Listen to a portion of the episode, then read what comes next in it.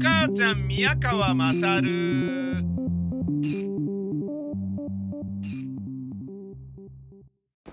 お前の母ちゃん宮川まさるです、えー今日も隔離期間。というか正確には今ちょっとあの口の中に毛が入りました。なんか勢いよく喋ったらなんか吸い込んだみたいで毛が口に入り黙る。っていうことをやってしまいました。すいませんでした。えー今日までがえー自宅待機期間なんですけど、不要不急の用事でなければ自宅にいなさいというやつで、えーもうちょっと明日、まあ今日の24時に自宅待機が解除になるのですが、えーもうなんか全然追いつかない、あの、業務がちょっと一個ありまして、えーそれのためにちょっと車で吉祥寺の職場に来ました。昨日の昼間に、えー行政から送られてきた検査キットで陰性であることが分かったので、えーちょっとやらせてもらおうということなんですよね。あの、木曜日にロケがあるんですけど、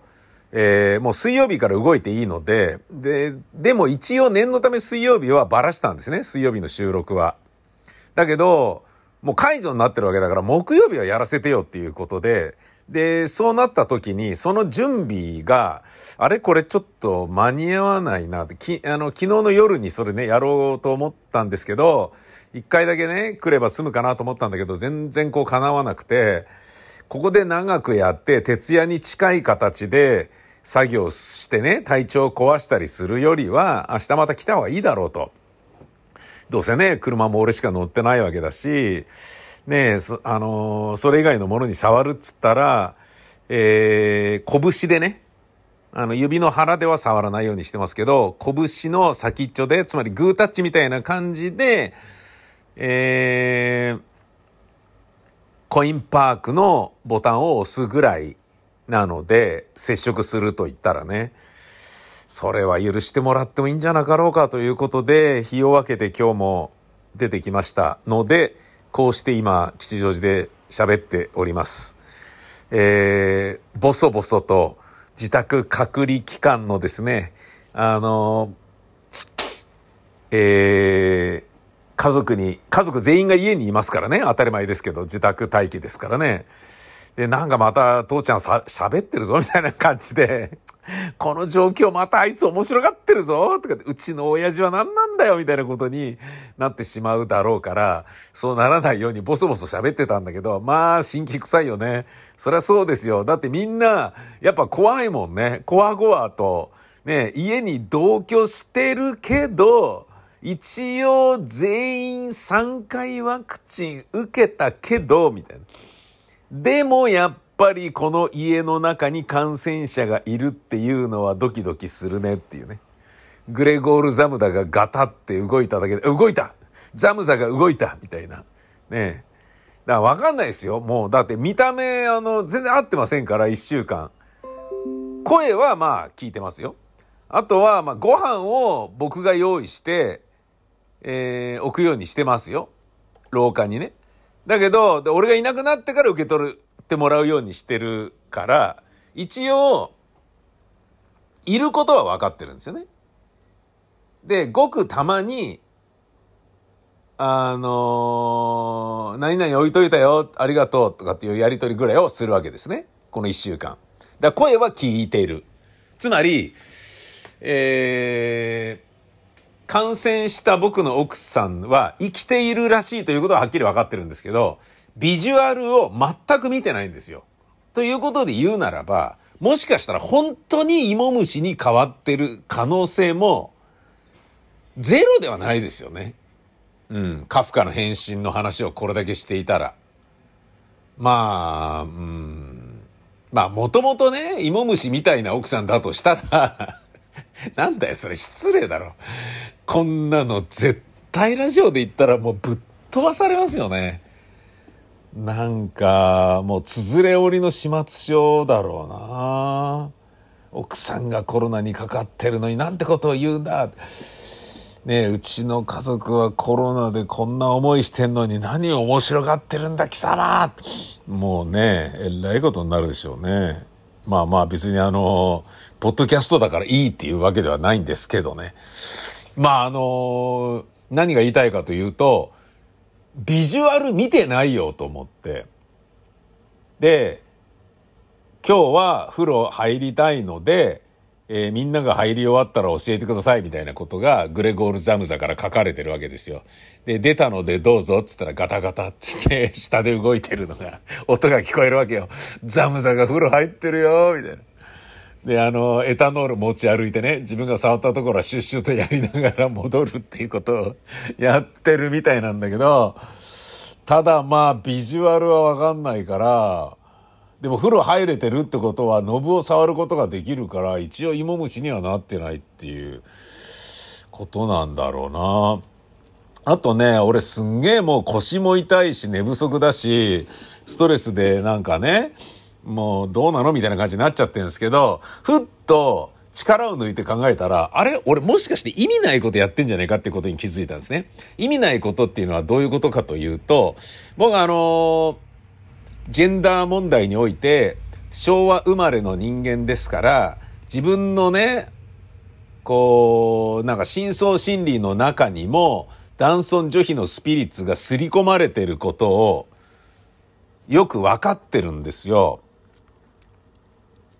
えー、で、もう今、それはね、なんとか僕死ぬまでにそれを脱却することで、うんと、時代にね、多少合わせた、もしくはあった、もしくは、うん、なんだろうな、合わせようという努力を惜しまずやっていた、もしくは、ある程度アジャストできたっていうところまで行きたいなと思ってるんですよ。つまり、開き直りたくはないなと思ってるんですよね。僕はあの携帯電話が普及した時に、携帯でスマホをみんなが持ち始めてるのに、携帯なんか持たないって言っているあの、タレントとかね、おじいちゃんラジオパーソナリティとか、あの、なんだろうな、頑固だし、古き良きものを風情あるものとしてね、ノスタルジーに浸り、新しいものを意味嫌う、アレルギー反応で寄せ付けないっていう、年寄りの特有の頑固さと、融通の利かなさは理解できるんだけど、残念ながら、哀れであり、愚かであり、惨めというふうに僕はちょっと思ったんですよ。これもちろん逆の物差しもあると思いますよ。さすが年寄りはそうでなくっちゃっていう考え方もあると思うんだけど、僕は、うんと、その迎合しようとする、時代に合わせようと頑張るじじいが痛いっていう考え方ではなくて、合わせようと、えー、惨めったらしく、見られても、痛いなと思われても合わせようと努力する自分でありたいというところがあるんですよね。まあ自分のもうな、人生哲学でしょうね、これね。なので、えっ、ー、と、男女平等っていうことで言うと、今までの僕の家庭は奥さんが家でご飯を作ったり掃除をしたりとかだったんだけど、で、働き手の僕が、えー、外でお金を稼いで家では全部女房に世話になっていたなんだけど、それももうちょっとね、変えるべきだと。うちにはせがれも娘もいるので、娘が大きくなった時に、まあもう大きく、大きくなってんだけど、もうすぐ卒業、大学卒業して社会人になるんだと思うんですけど、あのー、やっぱね、女だから洗濯やんなきゃとか、女だから料理作れなきゃみたいな感じになったら良くないなというところがあるから、自分が率先してね、あのなんかね、えー、変えていきたいっていう感覚があるんですよね。あの、結婚して家庭に入ればいいやみたいな感じじゃなくて、自分で自分の食いぶちを稼げる、つまり夫に隷属しない人間としての人生を歩みなさいっていうことを娘に言ってるんですよ。女としての人生というよりは人間としての人生を歩みなさいみたいな感じね。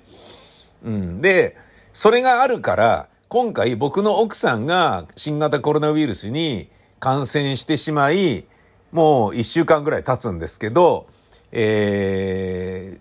隔離されてますね。家の中で、一つの部屋に。で、自宅待機を余儀なくされてるのが僕とせがれと娘ですよ。で、そんな中、だけど病人はご飯を食べるから、で、そのご飯を作るのを僕がやろうと思ってね。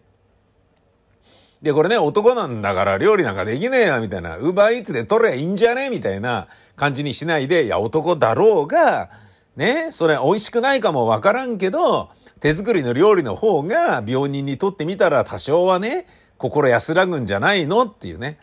あの、愛妻弁当と言うけど、ね、愛する夫、まあ愛されてるかどうかわかんないですけど、まあ愛されてないような気もする、愛されてないと思うけど、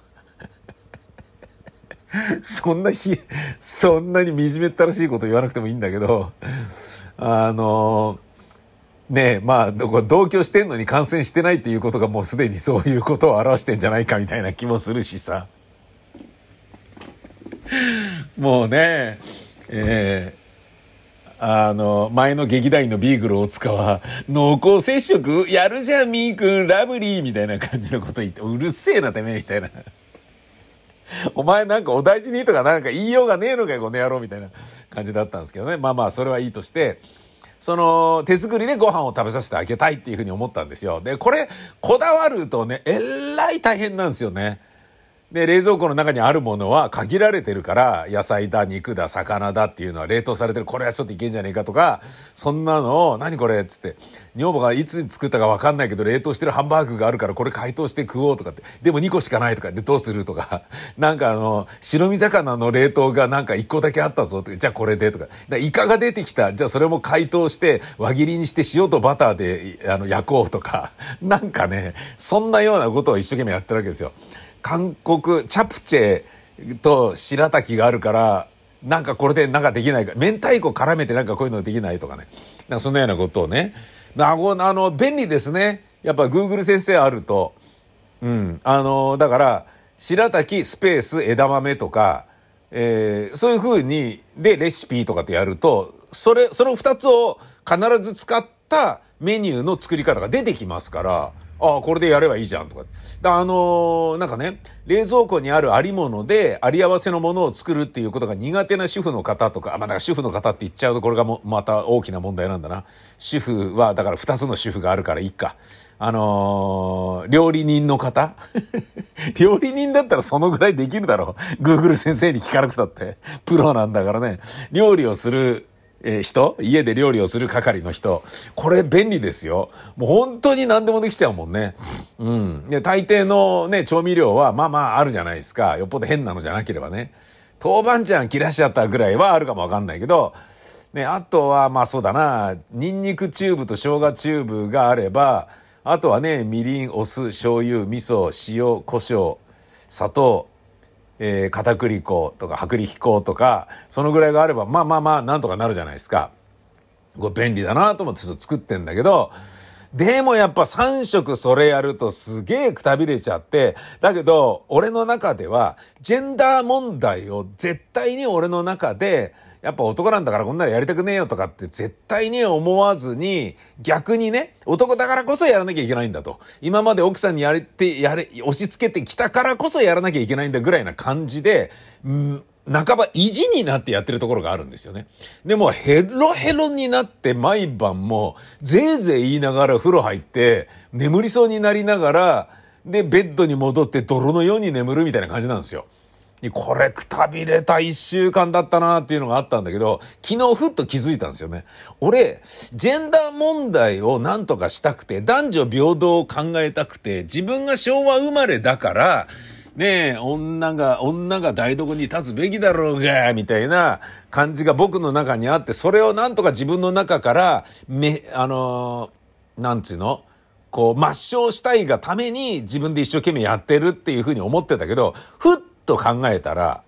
え、ちょっと待てよと。ふっと待てよって思ったんですね。例えば、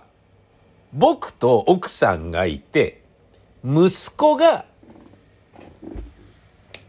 感染者になったとしたら、で、それによって息子が家事を何かね、担当していたものを、残りの家族でやらなきゃいけなくなった時に、じゃあ、ね、お母さん、料理僕もたまにやるよとか言うんであればバランスいいと思うんですよ。だけど、考えてみたら、女房のために作るっていうのは、これ決してジェンダー問題関係ないんですよね。女房のために家族全員で作るっていうのは、これジェンダー関係なくて、ただの ただのコロナ禍の当たり前の家族のありようなんですよね。で、そうなった時に、え、ちょっと待ってよ。じゃあ俺、え、なんでこんな頑張ってんの？と。いいよ、父ちゃんやるよ。いいよ、俺やるよ。つって、今までやってたけど、待てよと。ジェンダー問題関係なく、感染者のためにご飯を作るっていうことで言えば、親と子供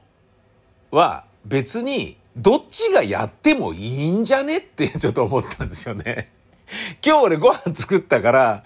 明日はせがれやってくんないとか、明後日娘やってくんないって いいじゃないですか。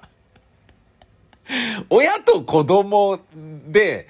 がね、すべきってなった時に親がやるっていうのは、ジェンダー問題関係ないですよね。俺これなんか必死に一週間やってきたけど ただ、ただ子供を甘やかせていただけだったんじゃなかろうかっていう何？意地になって、意地になって、すっげえ体調崩しかけながら、子供たちを甘やかしていただけだったっていうね。自分の中の、あの、なんだろうな、ジェンダー不平等な深層心理を運算無償させようと思って必死にやっていたつもりだったんだけど、すんごい見当違いだったということが分かった。何をやっているんだ俺は。残念だぜ。